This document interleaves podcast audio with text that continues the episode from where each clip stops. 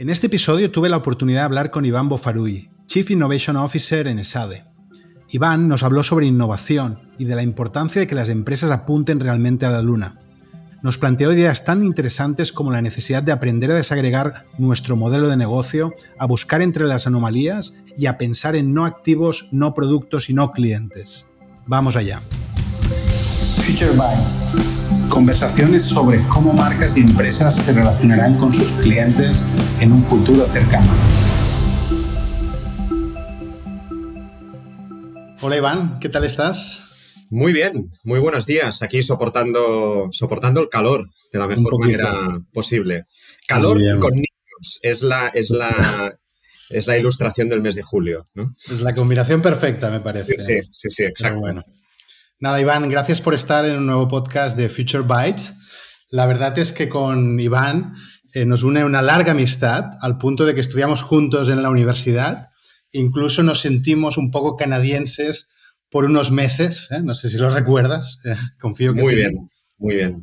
Y me hace especial ilusión entrevistarte por esa amistad, pero sobre todo por el rol que tienes como Chief Innovation Officer de una institución como ESADE, poca broma, y sobre todo por el super libro que te escribiste eh, con el título Moonshot Thinking, del cual te propongo eh, que hablemos a lo largo de la entrevista. ¿Te parece? Me parece fantástico y para mí es un honor eh, ser entrevistado por uno de mis referentes. Así que será un placer, David. Qué bien. Venga, empecemos hablando de lunas, ¿te parece? Venga, en tu libro hablas de Moonshot sí. Thinking. Sí. Y un poco la primera pregunta es, ¿por qué las empresas deben intentar apuntar a la, a la luna? Sí, pues mira, eh, la verdad es que yo te diría que la, la, la respuesta así más inmediata es que para sobrevivir. ¿eh? O sea, tenemos que apuntar a la luna para sobrevivir. Eh, las empresas por defecto tratan siempre de optimizar los resultados en el corto plazo, ¿no? Tratan de eh, optimizar por el corto plazo, cuando en realidad, en el fondo, nos tenemos que forzar un poco a tratar de optimizar para el largo plazo. Y la única manera que tenemos para hacer esto pues es efectivamente forzándonos a través de objetivos que nos hagan salir un poco de esa caja que nos tiene a veces atenazados en ese corto plazo. ¿no? Y esto sirve tanto para una empresa pequeña como para una empresa grande. ¿eh? Es decir, una empresa pequeña, si no es capaz de escalar, va a morir. Eh, una startup, eh, la única manera que tiene de sobrevivir es escalar. Eh, y una empresa grande, la única manera que tiene de sobrevivir es reinventarse. Con lo cual, ese, ese apuntar a la luna, que a veces lo ilustramos con el 10X, ¿no? Es decir, tratar de mejorar por 10 en lugar de por 10%, eh, es lo que nos ayuda, es una forma para ayudarnos a salir de ese corto plazo. ¿Pero crees que ha cambiado algo en los últimos años para que esto sea más importante que nunca? Han cambiado eh, bastantes cosas, pero desde el punto de vista de, la innovación, de cómo innovan las empresas, yo creo que hay un par de aspectos muy importantes que tienen que ver un poco con la fórmula de la innovación. A mí siempre me gusta Mira, para tratar de responderte a esta pregunta, yo creo que es importante ir a cuáles son los, eh, eh, ¿no? los first principles, los fundamentos de la innovación, ¿no? A mí siempre me... Y entonces veremos que hay un par de aspectos de esa fórmula que se han transformado radicalmente, ¿no? Pues a mí siempre me gusta decir que eh, para innovar tenemos que iniciar con un proceso creativo que, trata de resolver un problema que es relevante. Pero después, como tú sabes muy bien, mejor que casi nadie, ese, esa mejora tiene que ser viable, ¿no? Por lo tanto, tiene que tener un mercado. Y esa mejora tiene que ser defendible, por lo tanto, tiene que tener una tecnología, tiene que tener algo, un proceso, una tecnología que la defienda ¿no? de la competencia. Y finalmente tiene que ser ejecutable. Si no somos capaces de ejecutar esa supuesta innovación, pues no llegará a ser nunca una innovación, ¿no? Entonces, ¿qué es lo, qué es lo, qué es lo que ha cambiado en estos últimos años? Pues que cuando vemos esta fórmula, de lo que nos damos cuenta es de que tanto el riesgo de mercado como el riesgo tecnológico se han visto transformados de manera muy radical. Hoy en día tú puedes acceder a mercados de una manera completamente distinta de como lo hacías hace 20 años. ¿no? El riesgo se ha reducido, los mercados son mucho más accesibles. Puedes hasta incluso crear nuevos mercados. Eh, y con la tecnología nos pasa lo mismo, la tecnología es más accesible que nunca. Las tecnologías exponenciales, al tener siempre una componente digital, son más accesibles y recombinables que nunca.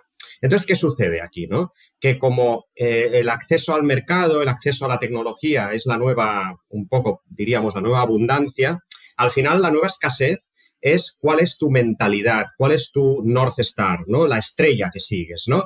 Tú realmente, si quieres mejorar 10X, ¿no? Esa es la nueva escasez, ¿no? Es decir, porque la tecnología y el mercado son un poco la nueva abundancia, ¿no? Es la mentalidad y la capacidad de ejecución.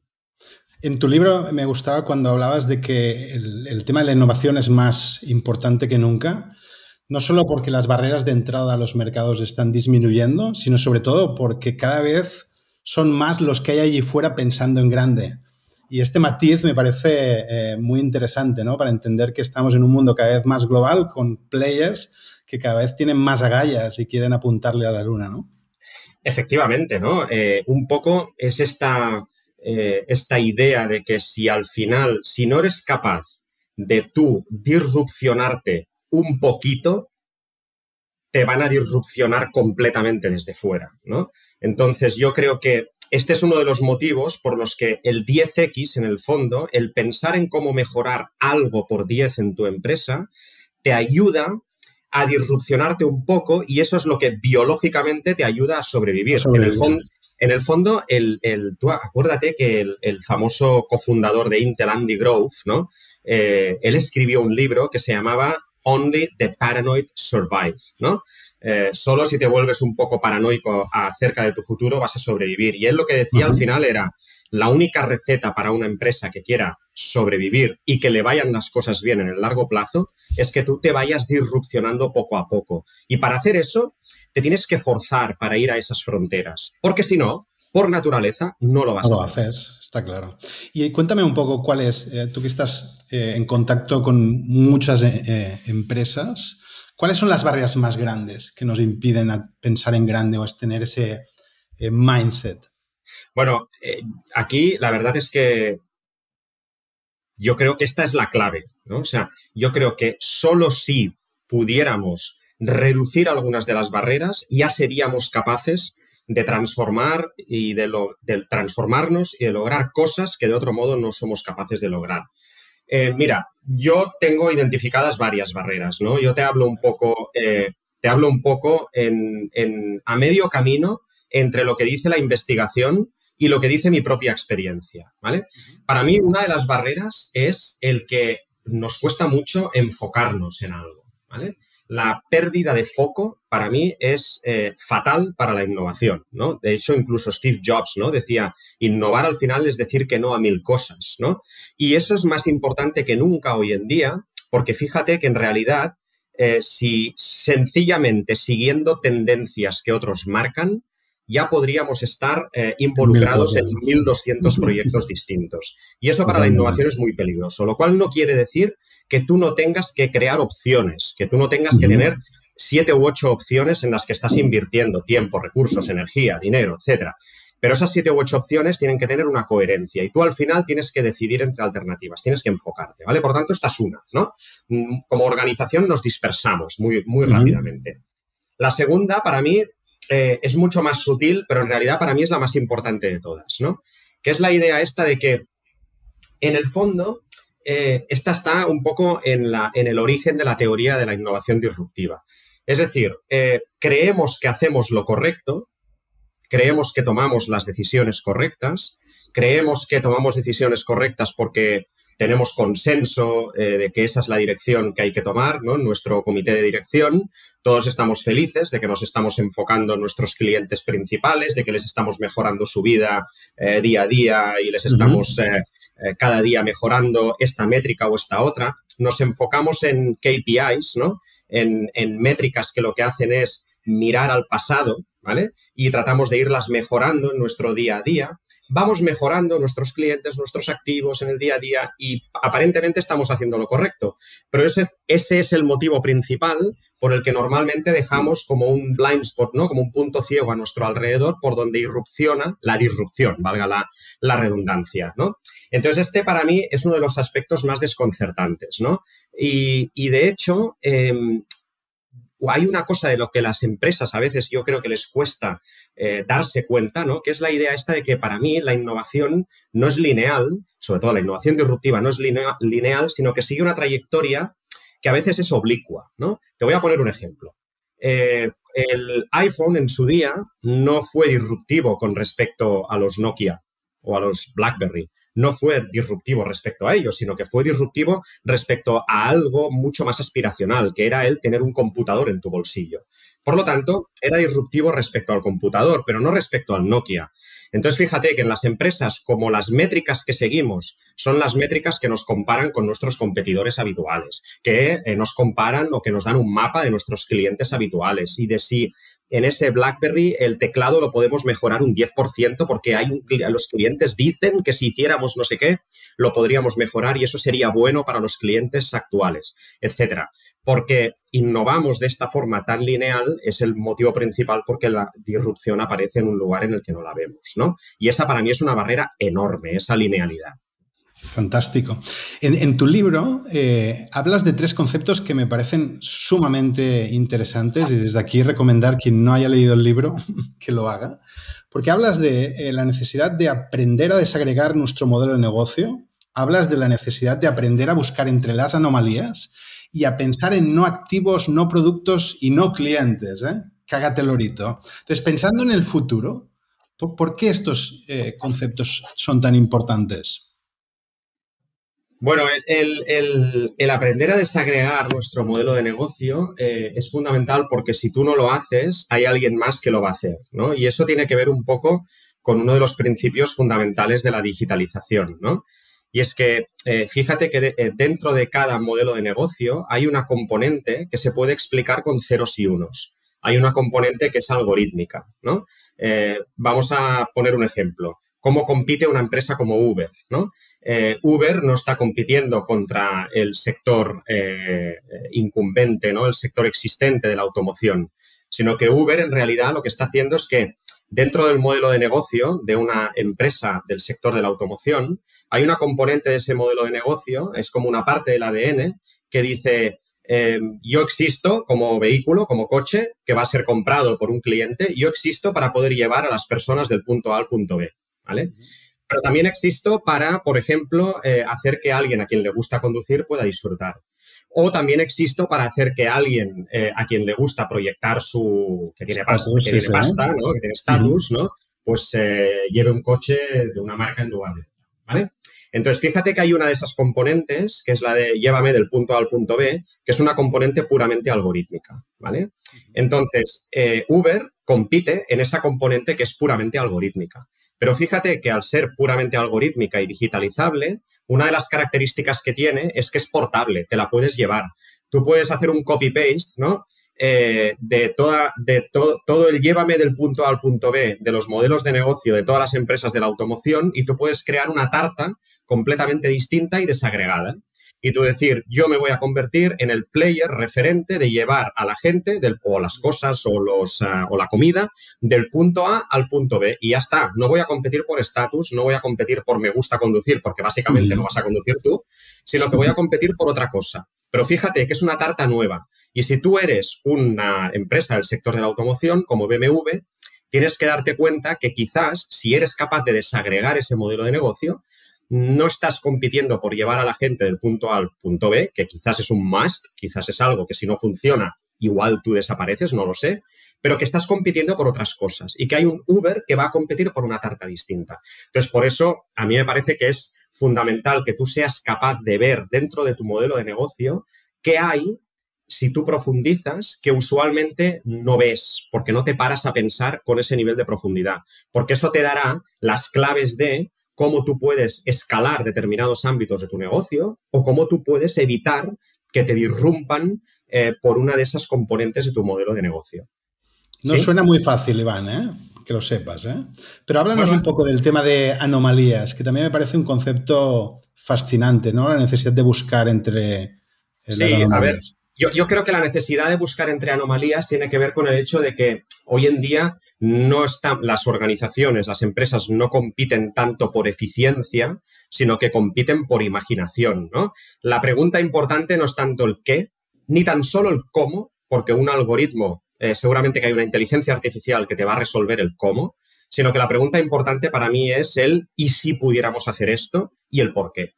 Para el y si, para esa imaginación, para esa capacidad de imaginación, el comprender las anomalías es fundamental porque te darán una información que no es lineal, que no está en los datos que tú ves a simple vista. Y por último, hablabas del concepto este de no activos, no productos y no clientes. ¿Algo que nos quieras contar al respecto?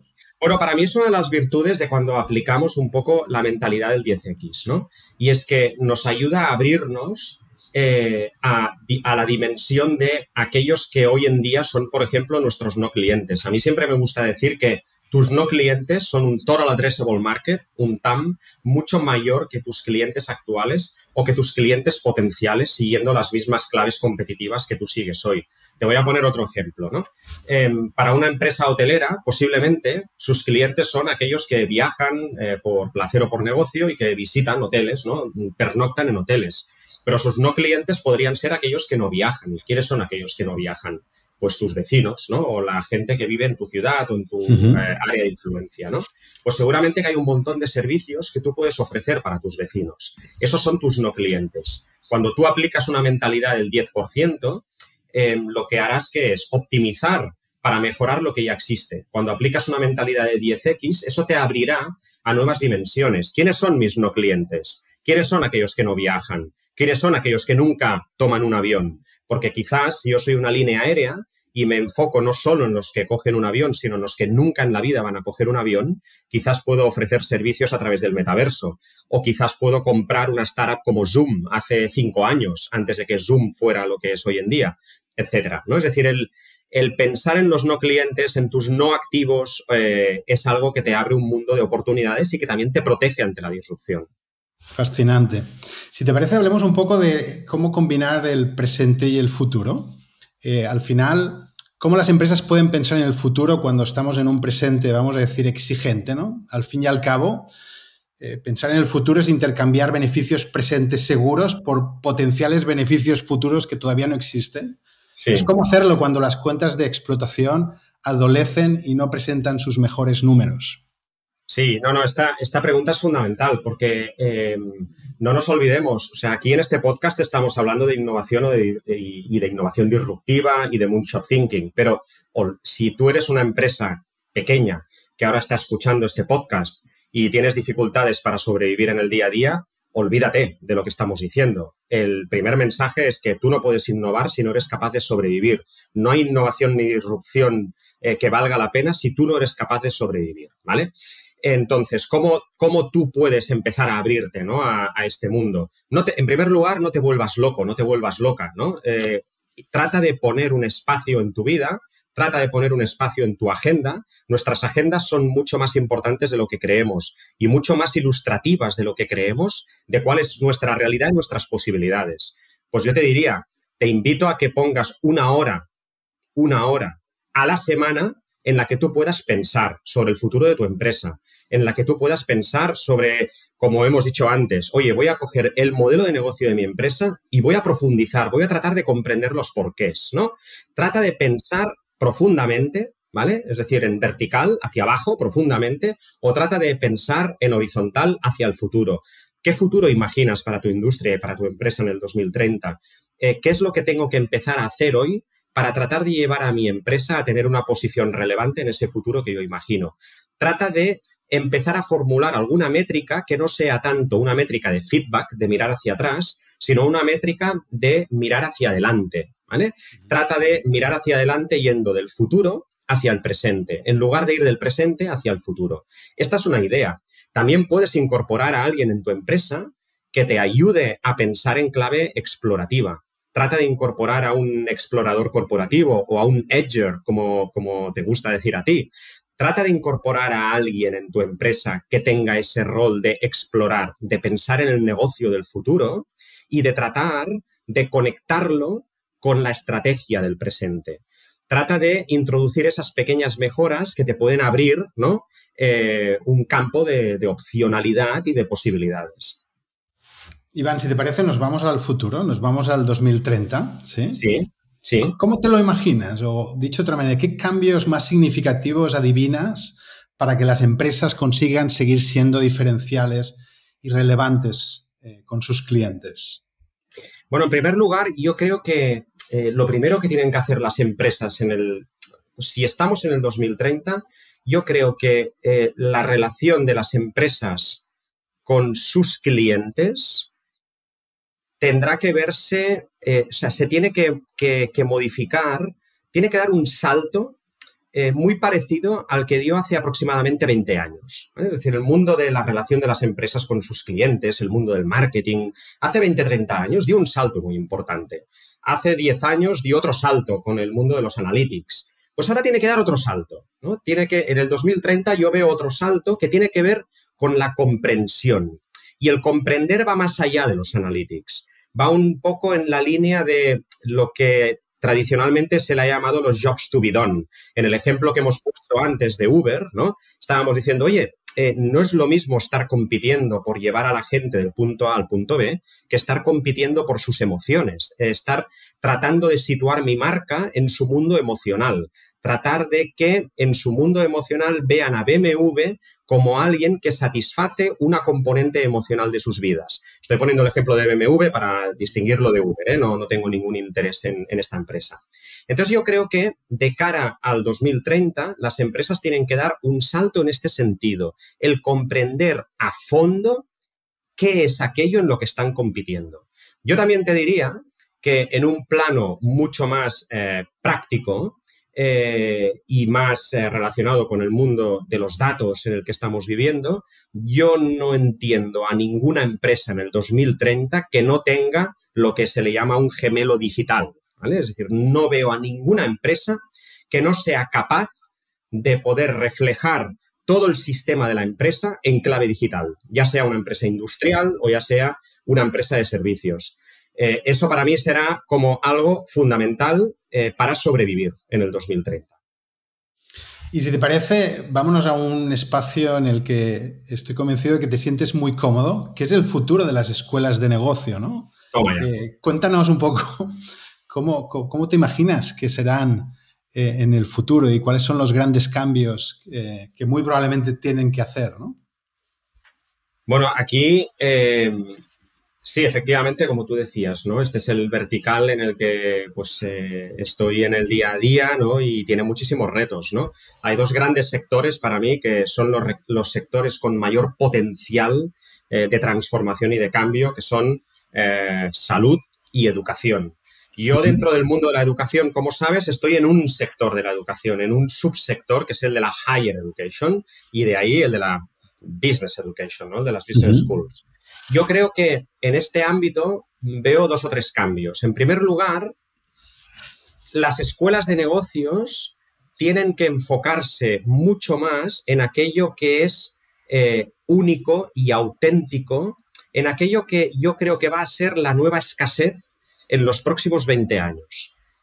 Em, y esto tiene que ver con el tipo de skills que nosotros aprendemos. Hoy en día, hay una hiperabundancia de contenido. Es relativamente fácil para todo el mundo. Yo diría que hasta te diría que una escuela de negocios es prescindible desde el punto de vista de la adquisición de conocimiento eh, para determinados contenidos con los que además podrás ser capaz de obtener un trabajo que sea eh, muy bueno, muy digno y con una gran carrera profesional por delante. ¿vale? La escuela de negocios es cada vez más prescindible desde el punto de vista de la adquisición de determinados contenidos. Tú quieres saber de marketing, quieres saber de finanzas, quieres saber de operaciones, quieres saber de. quieres aprender a, programar. Una escuela de negocios tradicional hoy en día eh, puede ser bastante prescindible. Sin embargo, hay una nueva escasez, que son aquellos skills que a mí me gusta llamar de sistema operativo, que son aquellos skills que te ayudan a adaptarte y que te ayudan a eh, conectar el resto de skills que tú puedes ir aprendiendo. Son skills de alguna manera de largo plazo. Son skills que te ayudan a pensar críticamente. Son skills que te ayudan a tener capacidad de juicio. Son skills que te ayudan a conectar ideas. Son skills de largo plazo. Ese tipo de skills, ese tipo de características eh, son aquellas en las que creo que las escuelas de negocios se tendrán que enfocar. ¿Vale? Esto número uno. Eh, número dos, las escuelas de negocios operativamente tendrán que aprender a ser más plataforma. Quiere decir que tendrán que enfocarse en esto que te he dicho, pero al mismo tiempo tendrán que facilitar que tú puedas aprender de distintas fuentes de información. Y de distintas fuentes de contenido. Y a veces esas distintas fuentes de contenido puede ser que sean fuentes que tú aparentemente los consideras competidores tuyos. Sí, sí, totalmente. Pero la nueva escasez no es el contenido en sí, sino que es la confianza. Y el valor de una escuela de negocios potente es que añade, te añade confianza, te da confianza. Y por lo tanto, esa escuela de negocios puede ser que te esté recomendando que tú el contenido A, B o C lo puedas tomar de distintas fuentes de, información, ¿no? Porque lo que te estará dando es eh, esa, confianza, estará siendo tu facilitador de, de, conocimiento. Y finalmente, el tercer punto para mí que es importante tiene que ver con lo que te he comentado antes, ¿no? Yo no entiendo en el 2030 una escuela de negocios que no tenga un gemelo digital. Y en el mundo de la universidad o de una escuela de negocios, ¿qué quiere decir? Pues que tú como alumno vas a tener la capacidad de acceder a una, eh, vas a tener la capacidad de acceder a datos con una capacidad de visualización y de arquitectura que te permitirá ir mejorando por tu cuenta. Es decir, si yo estoy aprendiendo sobre una temática determinada o yo estoy aprendiendo eh, mis habilidades de negociación o de comunicación, a través del metaverso de esa escuela de negocios, yo tengo que ser capaz de ir recibiendo y de tener un stock de datos sobre mi propia performance que me permitan aprender por mi cuenta y que el profesor de esa escuela de negocios realice intervenciones eh, muy puntuales para reconducir mi aprendizaje. Al final el profesor tiene que ser más, más experto en aprendizaje que nunca, porque el contenido y los datos estarán allí para que tú puedas acceder a ellos.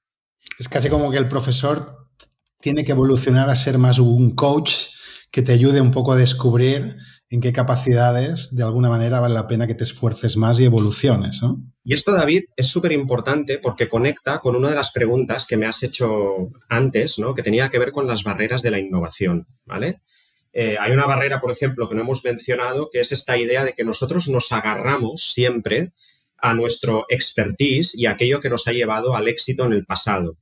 Y, esto tiene una componente emocional muy fuerte, porque en ocasiones, al agarrarnos a nuestro expertise y a lo que nos ha eh, llevado al éxito en el pasado, en el fondo, nos estamos agarrando a una identidad y a veces es una identidad profesional. Hoy en día, la disrupción en distintas industrias eh, modifica para bien, en la mayoría de ocasiones, eh, nuestra identidad, ¿no? Nos hace evolucionar nuestra identidad. Sin embargo, el referente que tenemos de lo que significa el éxito en nuestra profesión es otro y nos agarramos a ese referente. Y esto en ámbitos como el de la educación, en ámbitos como el de la salud, es muy, muy importante, ¿no? Porque al final no nos olvidemos que el agente principal en este caso es el profesor y el profesor seguirá teniendo su rol de agente principal de tu formación y de tu aprendizaje. Pero tiene que evolucionar su identidad profesional.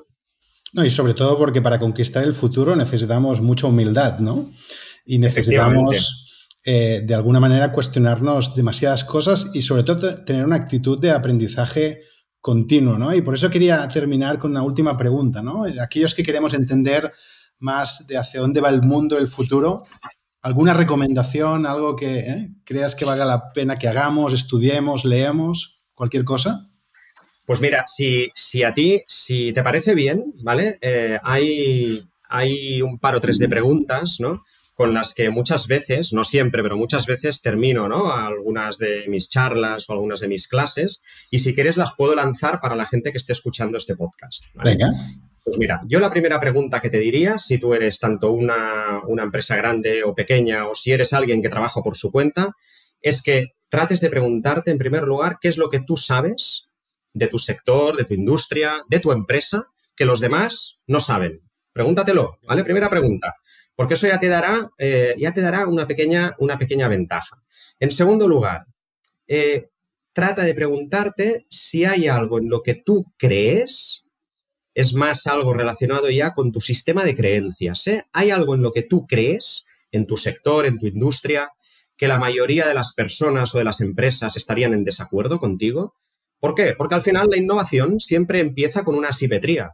Siempre se basa en creer en algo en lo que los demás no creen en la misma magnitud en lo que tú lo crees, ¿no?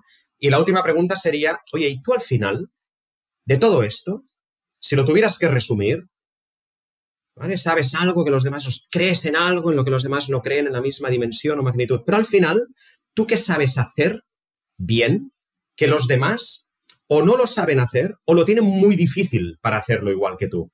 Porque eso es lo que te dará esa capacidad de foco.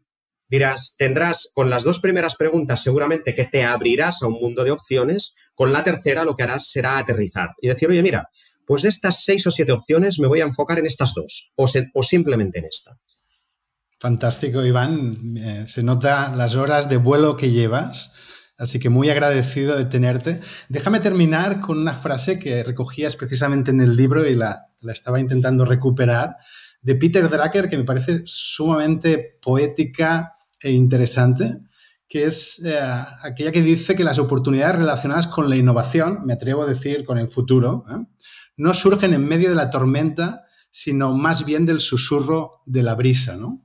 Me parece una, frase que invita a entender que el, que el futuro lo necesitamos conquistar cada día y no cuando realmente lo necesitamos eh, desplegar. Sí, y, a mí, bueno, a mí esta frase por eso la incluye en el libro, ¿no? Porque me, gusta, me gusta muchísimo, ¿no? Porque además nos da mucha, ilustra muy bien este concepto de que al final la capacidad de crecimiento, la capacidad de disrupción en positivo, ¿eh? tú para convertirte en el disruptor, em, no es aquello que todo el mundo está viendo en ese momento. ¿Qué es lo que todo el mundo está viendo? La tormenta, ¿no? La tormenta la ve todo el mundo. Sin embargo, eh, se trata de escuchar a veces a tus no clientes, ¿no? Como estábamos diciendo antes, ¿no? Está ahí en la brisa. Se trata de... Eh, eh, Clayton Christensen, ¿no? que es el gran padre de la innovación disruptiva, decía que la gran capacidad de innovación no está en los datos activos, que son aquellos que la gente ve, sino que están los datos pasivos, que es aquello que la gente no ve. Está en comprender y en ir eh, por las esquinas, ¿no? Y tratando de escuchar aquello que los demás no ven. Son aquellos datos que no tienen una voz muy elevada, ¿no? Y que tienes que bajar un poco el volumen de todo para poder escucharlos. Para Fantástico. Listo, Iván. Mil gracias por ayudarnos a pensar en el futuro. Y nada, estamos en contacto. Muy bien, David. Ha sido un honor y un placer. Mil gracias. A ti. Chao. Chao. Future Bytes Conversaciones sobre cómo marcas y empresas se relacionarán con sus clientes en un futuro cercano. Si quieres saber más sobre cómo será el futuro, te invitamos a suscribirte a nuestro podcast desde la web de Multiplica, Spotify o iTunes. Hasta la próxima.